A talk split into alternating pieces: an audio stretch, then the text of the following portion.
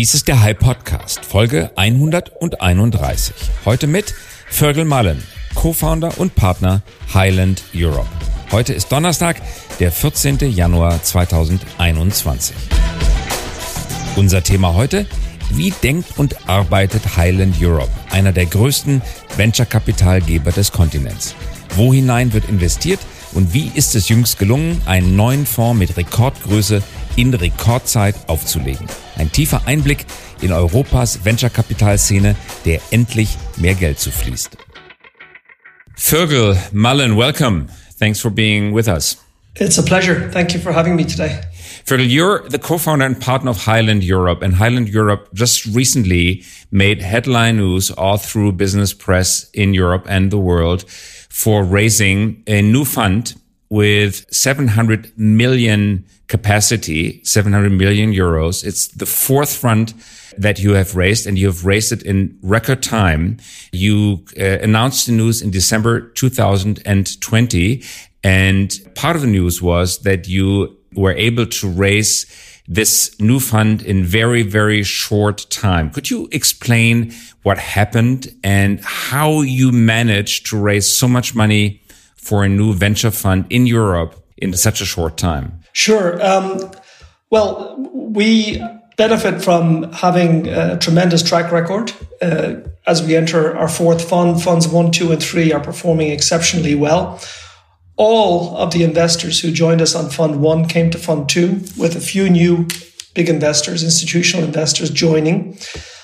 That entire cohort came to fund three, with a few new joining. And I'm very happy to say that on Fund 4, all of the prior investors from Fund 3 came again, but for even more capital. And we were able to accommodate a, a limited number of new investors who had spent the past two, two and a half, three years getting to know us. Just to get the numbers straight, you have 1.8 billion under management now, 700 of which are from the new fund. So it would be 1.1 billion from the other three, right? That is correct. Yeah. So we, um, uh, you know, we were delighted to bring all of those investors forward. If this was a, a SaaS business, you could say we have negative churn. Um, we've got tremendous lifetime value in all of these contracts. Uh, our investors stick with us because they trust us. Um, and I'll give you a few numbers. The 463 million of Fund 3 became 550 million on Fund 4. Meaning all those investors, that cohort investors, they didn't just come back, they came back with substantially more capital. Which means then that we had about 150 million approximately to allocate to a limited number of new investors on the fund. So when we launch a fundraise, which we did in late July, we don't, we, we pretty much know before we even launch uh, that most of our investors, if not all, will be coming back. And we also know from our pipeline and the meetings that have taken place in the prior years between funds who is most interested and most eligible to join our next fund. And that's why we're able to raise this so quickly. Mm-hmm. You might wonder about the July timeframe. We started in July, we finished in September. The only reason that we announced in December was that we had a limited number of investors that preferred to have a second close closer to end of year. So of course we accommodate, uh, but we and therefore we cannot announce the fundraising until the fund is finally, finally closed. So what you're saying is you raised it in July, August, September. So in the space of, what is it, 12 weeks? Yeah. So we started on the 26th of July and we finished on the 24th of September. That is amazing. That is really eight weeks. Pretty much. This is basically you sending out a couple of emails and reaching out with calls, right? There wouldn't have been much space during COVID for international travel. So you didn't go on a roadshow in a traditional sense, did you? No, we didn't. We didn't have a need for a roadshow because all of the existing investors know us so well. But we had many, many hours of deep, deep diligence sessions um, on all topics: uh, strategy, team, um, existing track record, performance of companies, etc., etc. Yeah. Um, and I had one or two new investors who joined for, I'll, I'll, tell you one small story. I had one investor who joined for 40 million of new capital on Fund Four, and I, I knew the investor. I know the investor quite well for at least twenty five years, but I just decided uh, at the last minute that it was appropriate to fly to Copenhagen to meet that investor in person, just to say thank you because it just didn't feel right to me to accept 40 million of new capital without shaking somebody's hand uh, and and thanking them for their for their trust. It probably so, wasn't handshaking; was more of a knuckle bump, probably uh, in COVID times, or exactly. It was a, it was a, exactly that. Uh, thank you for correcting me. Um, I didn't correct you. I was but, guessing. Yeah. Yeah, but you know what I'm talking about. It, it just it, that was the only business trip um, that I made, or any that was the only physical meeting that we had um, in, during fundraising. Fergal, I, I find two issues very, very exciting and, and novel. Number one is that there's so much money for European fund available in the first place. This was unheard of for a long time and was unimaginable five to 10 years ago. There were funds, yes, but they were much smaller. So 700 million fund, it would be rather uh, one less zero. So it would be like in the region of 70 to 100 million, but not 700 million. So what happened here? And the second issue is there's a lot of money on the market, but you as a renowned fund accepting so much money is also novel because it puts you under pressure because you need to, obviously you need to invest and you want to invest. And what you don't want to create is an asset inflation uh, where unsuited startups get too much money, prices go up, valuations go up, and nothing was much won rather than just making a few founders richer. So the two effects that I have just described, where's all the money coming from? Where's all the confidence coming from? And what makes you confident that you can invest it in a sensible way, able to further the amount of money and to create alpha in the existing European ecosystem? Um, you're on a very important topic here, um, maybe the most important topic in any asset class or investment class. For us, I'll start by saying we could have raised one and a half billion easily. Really? Really. And our strategy simply does not call for that. So we're not the kind of team or partnership or firm that will just grow AUM for the sake of growing AUM. We have a strategy that's growth stage focused. Well, our strategy very simply is Europe tech growth in three words. And we believe fundamentally that there is more competitive advantage in focus than in anything else. Therefore, our focus is just as I described, Europe tech growth. And the growth for equation for us is companies typically in the five to 10 million range, recurring revenue, growing very rapidly, not less than 50%, but at that scale, often more than 100%, um, with sensible unit economics and a capital efficiency that makes sense. Always driven by a founder led team that we get to know very well and that we can enjoy working with because we want to have some fun along the way. So if I describe that as our strategy and tell you that we fundamentally believe in, in this focus, you can see why we, we don't need one and a half billion. Our team is, if you do the numbers bottoms up, we grew our capital per investor a little bit on this fund. While the overall fund size grew quite a bit, the capital per investor on my team, on the overall Highland Europe team, didn't grow that much because we had a couple of partner promotions so of course I need capital for the new partners. And we also have a couple of principals who are, that's just a level below partner for us, who are now starting to make their own investments. So the, the correct way to think about capital on, on any fund is what's right for the strategy. Secondly, what's right for the market. And last but not least, what's right for the team and the, and the capacity of the team and the capability of the team that you have in place. So if you do that bottoms up and top down, for us, seven seven hundred million was a perfect number. And where's all the money coming from? Why why why is the money the so market so liquid all of a sudden? It's it's not all of a sudden. Um, this has been going on for at least a decade now. Um, Europe has come into its own. We've always been under invested, uh, under capitalized, if you want to put it that way, compared to the US. I think we'd all acknowledge that the US has been overcapitalized for decades, but that's part of their model and they're okay with it. So I'm not criticizing. I'm just saying there's a gap between our approaches. Um, on an absolute basis, Europe is putting 13 to 15 billion to work this year in the asset class in venture capital and growth capital. Um, that compares to four or five billion just 10 years ago. So absolute numbers, it's fantastic story. If you, if you look at the gap though to the US, the US is well over 100 billion, right? Equivalent size economy, um, uh, however you measure it, GDP, consumer basis, etc. So we're in a better place, but there's still there's still some room to go. And so ten years ago, point. they were around 30 billion, and Europe was half of today's size at maybe five to seven billion. Correct. Uh, and now we're talking 15 billion on European side and over 100 million in US side. So uh, over 100 billion. Over 100. Yeah. Uh, sorry, billion. Yes. So it, it, and that ebbs and flows. You, you see, uh, any given year, there's always a gap. It's it's usually five, six to one between Europe and the US. Yes, and, um, and the um, money so, you you collected this time is it mostly European money? Yeah, because a, one of the tragedies of European funds had, had always been that yes, European funding European assets, but non-European capital. About seventy percent of our capital is European. Seventy percent. Good. 70% plus, yeah. And how much is sovereign funds? How much is family offices? How much is corporate VCs?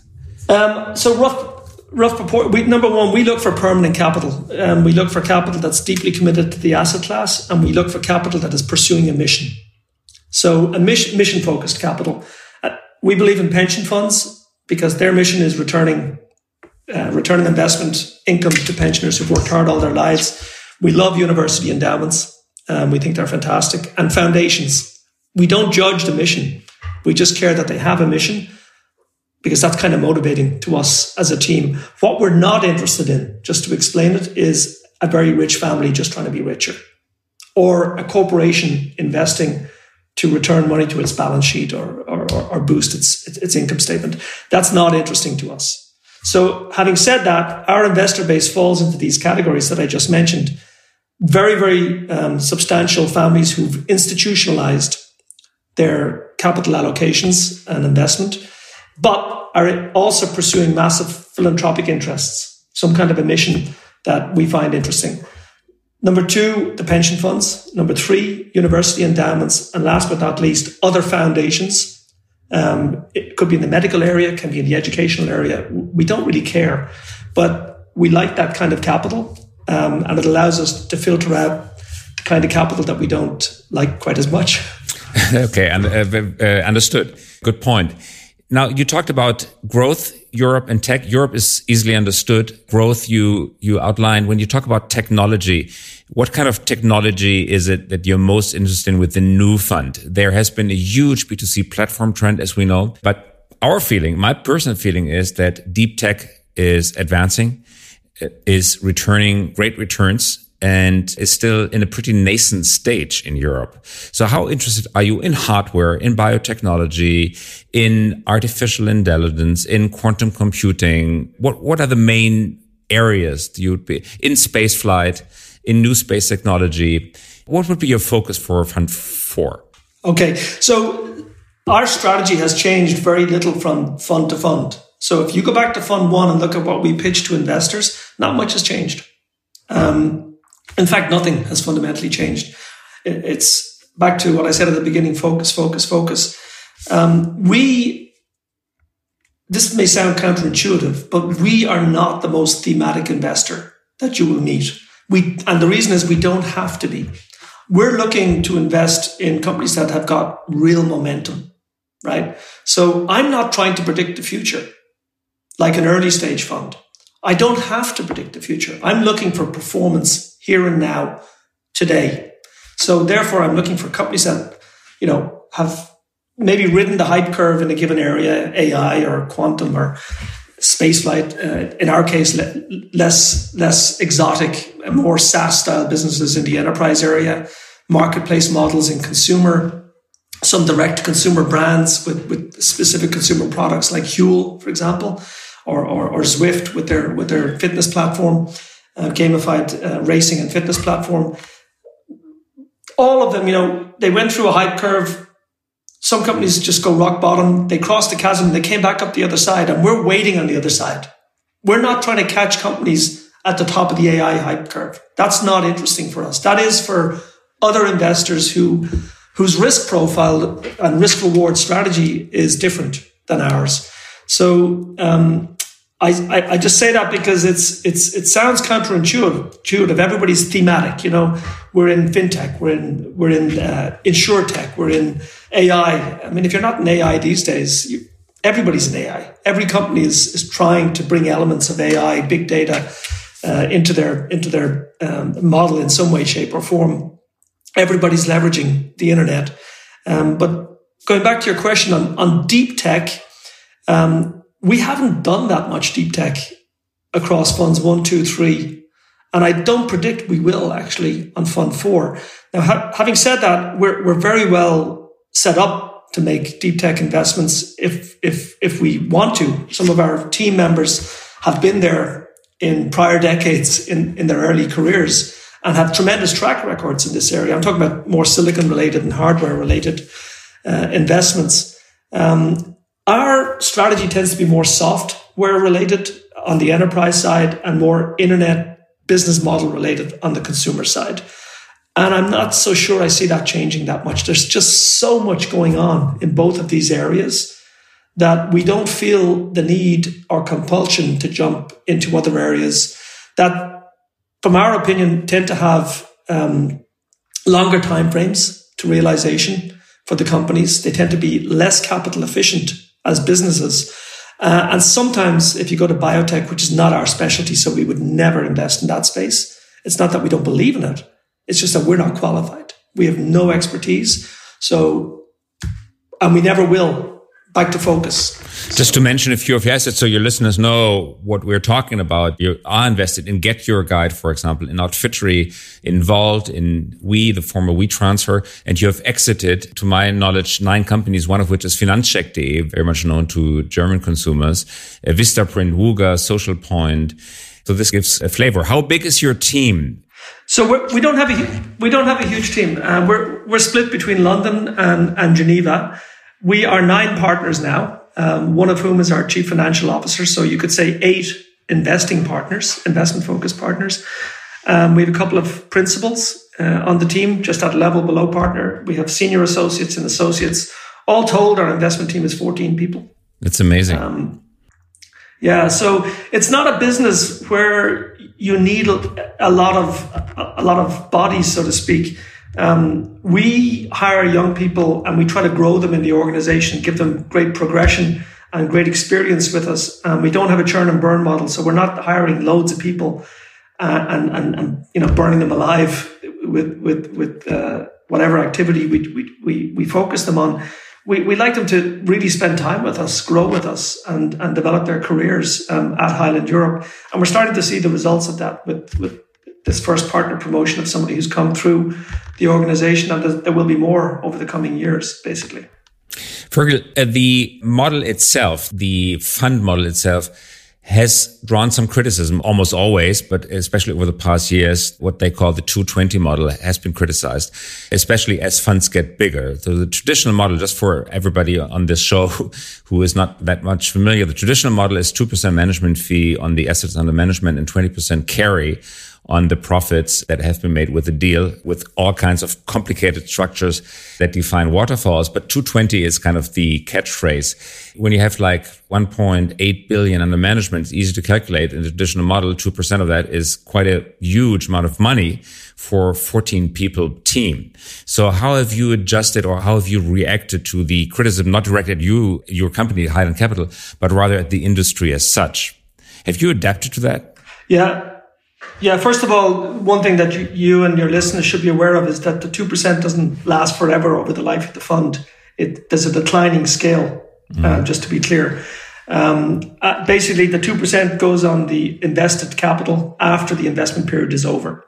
So if your invested capital is 70%, as an example of the fund size, and 30% is in reserve, the day you switch to a new fund, you're 70% of the 2%, so you're 1.4% from that period on. But point still is valid. Um, there's a lot of capital um, washing around in our industry.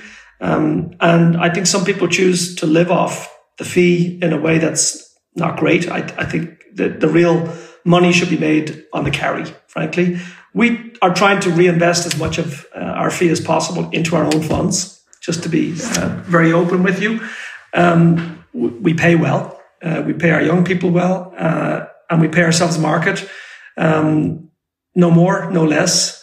Uh, and the difference, we, we tend to churn back into some platform oriented development initiatives in the firm in terms of uh, advisors, for example, um, in terms of marketing activities for, for our own firm, in terms of um, events. We do a, a, lot of, we put a lot of investment into events to bring uh, various people from across our portfolio together on a reasonably frequent basis. So CFO event every couple of years, a CTO event.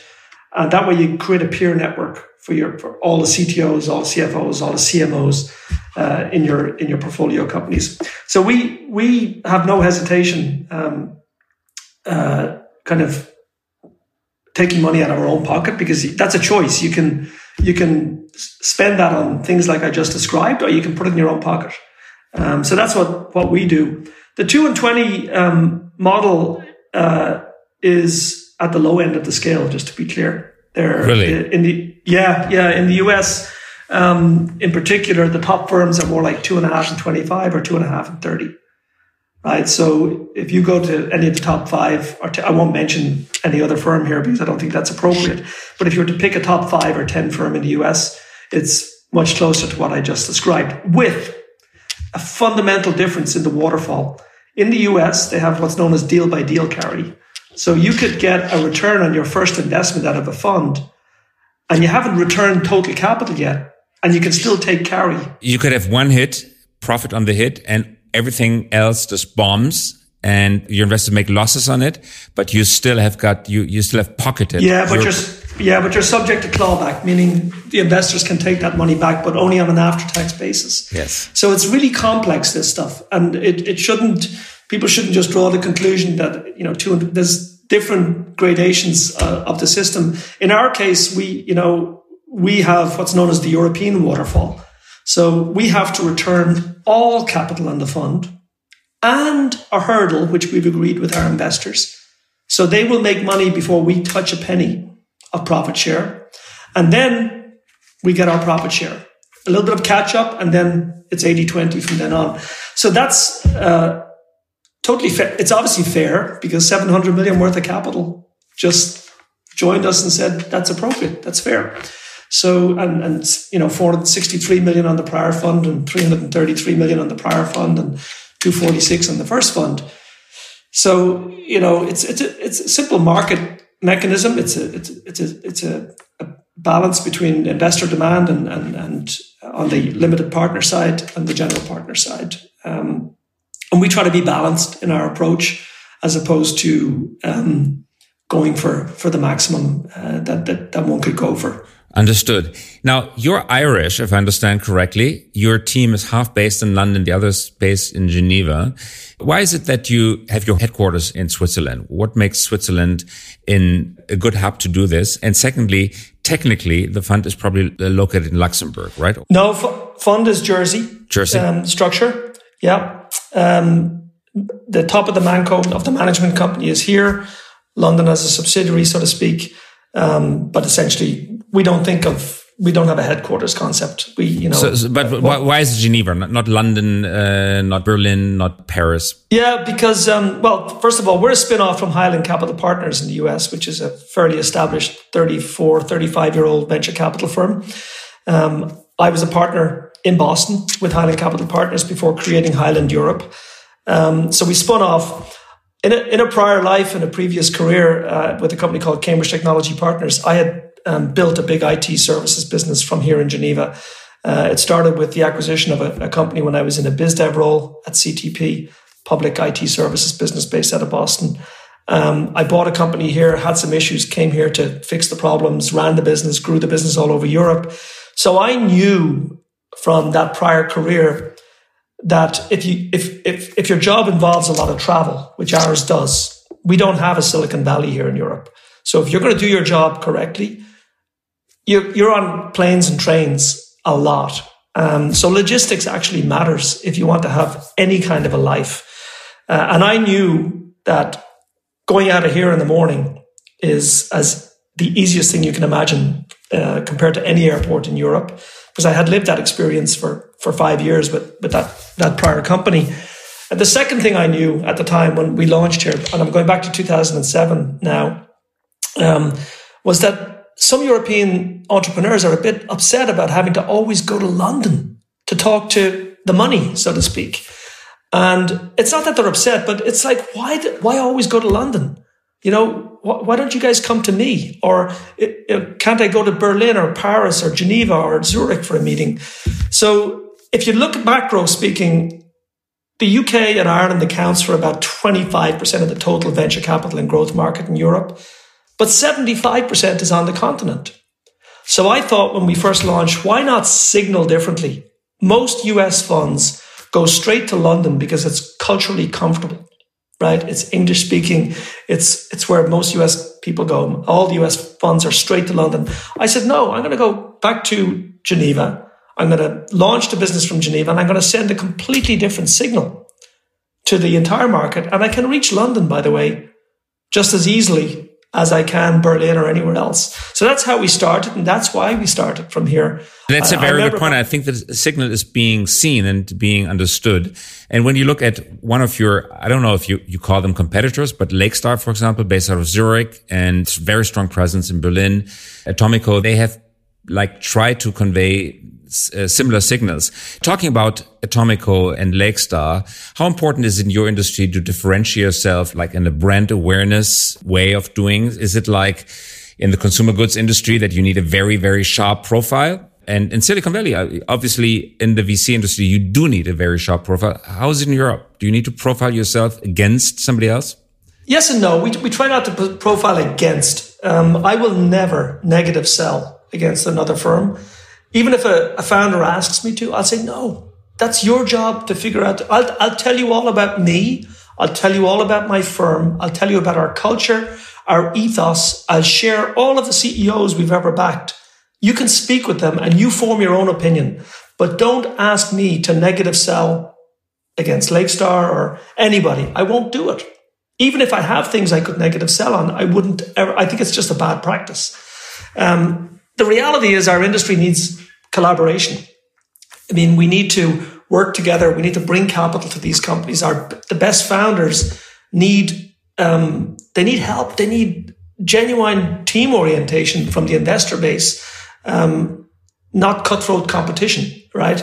Um, and uh, that's my way of saying that we we try to bring an extremely founder focused approach in, in, and that is our primary differentiation. And when it comes down to it, I will tell a founder, um, you know, they ask you for your differentiation or your value add points and so forth. You know, yeah, we're brilliant with recruitment. Yes, we're fantastic with helping with the next fundraising round and the perfect intros. Yes, we've got great strategic perspective and all that. But I could talk about that. It, it means so little compared to you talking with 10, 20, 30, 40 of our CEOs and forming your own opinion. Just go call them. Here's all the numbers. Here's all the emails.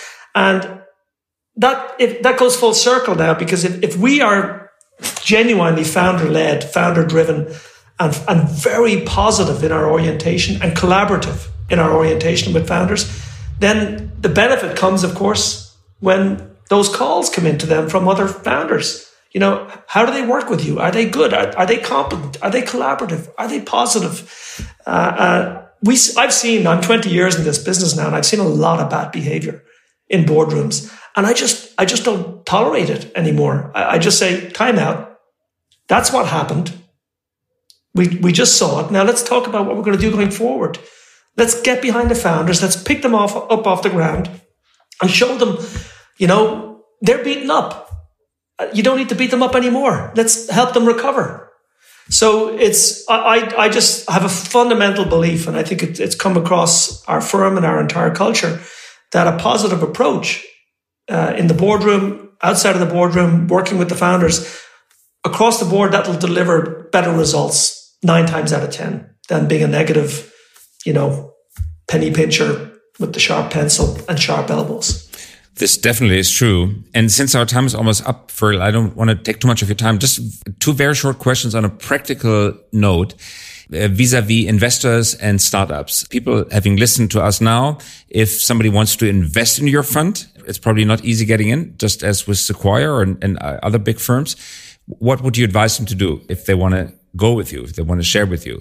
Uh, and second, same question for startups, for companies. You don't do early stage as we understood, but for companies, if they want to be financed by you, how do they contact you? What's the best way to get in touch with you for both of these groups? Yeah, well, first of all, uh, they can email us. Any any of the partners will respond. Any of the investment team members will respond immediately. Uh, we try to get back to everybody whether it's a suitable investment opportunity or not. We try to give something in terms of value add, in term, terms of feedback. Um, uh, if something's too early for us, we'll we'll let the, the, team know, and we'll ask them to keep in touch with us as their business develops. So that's in terms of founders, um, but they should really take time to get to know what we what we focus on. We get a lot of people emailing us about biotech and healthcare uh, oriented investments when we that's not our space. And if if all they did was just look at the website and understood the strategy and our focus, they wouldn't bother sending the email in the first place. It's a waste of their time. Um, and I, I, would encourage teams and founders to be really, really uh, efficient in their use of their own time and target the right investors. On the type of investors we're looking for, as I mentioned earlier, um, permanent capital focus on on growth stage and, and Europe um, and um, pursuing some kind of a mission. We, we love that. And I describe pension funds, uh, family offices that are pursuing philanthropic interests, um, foundations, endowments, etc. That's that's what we're looking for. But spend the next two to three years to get to know us. So reach out to me. It's Fergal at highlandeurope.com. Uh, and you know, come and have a beer with us, come and have a cup of coffee, get to know us, uh, get our updates uh, in the years ahead so that the next time we hit the fundraising button, your diligence is 90% done at that point. You already know us, you, you, you feel that you want to be invested with us, and it's only subject to kind of formal diligence at that point. It's a very clear statement. So we understood you clearly uh, and heard you loudly. Thank you. Great. And we taped this on the day before Christmas. So we will now let you go, Fergal, because you probably have to do some Christmas related business now. Thanks for making the time and thanks for joining me. Oh, it's fantastic. Thank you, Christoph. Bye bye. Das war der Hype Podcast. Dieser Podcast erscheint jeden Donnerstagabend um 18 Uhr. Damit Sie keine Folge verpassen, abonnieren Sie uns gerne jetzt oder hinterlassen Sie ein Like, wenn es Ihnen gefallen hat. Eine Produktion der Axel Springer High GmbH, einer führenden Beratung für Strategie und Umsetzung neuer Geschäftsmodelle. We support leaders in turning their organizations into 21st century winners. Über Post freuen wir uns unter christoph.käse.hi.co.